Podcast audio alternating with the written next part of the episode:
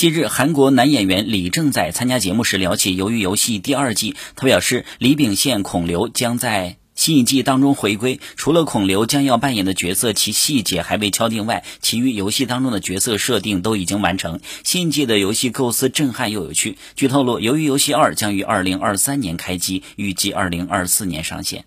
八月十五号，高云翔在社交平台上发文为自己庆生。他说：“四十岁人生的上半程跑完了，有得有失，有笑有泪，喜与悲都是自己最真实的体会。”他还称这段经历太刺激了，学会了自省，认清了几位。生日这一晚要敬自己一杯，还要敬这个可爱的社会。下半程微笑面对，愿每一个善良的人都不再有泪水。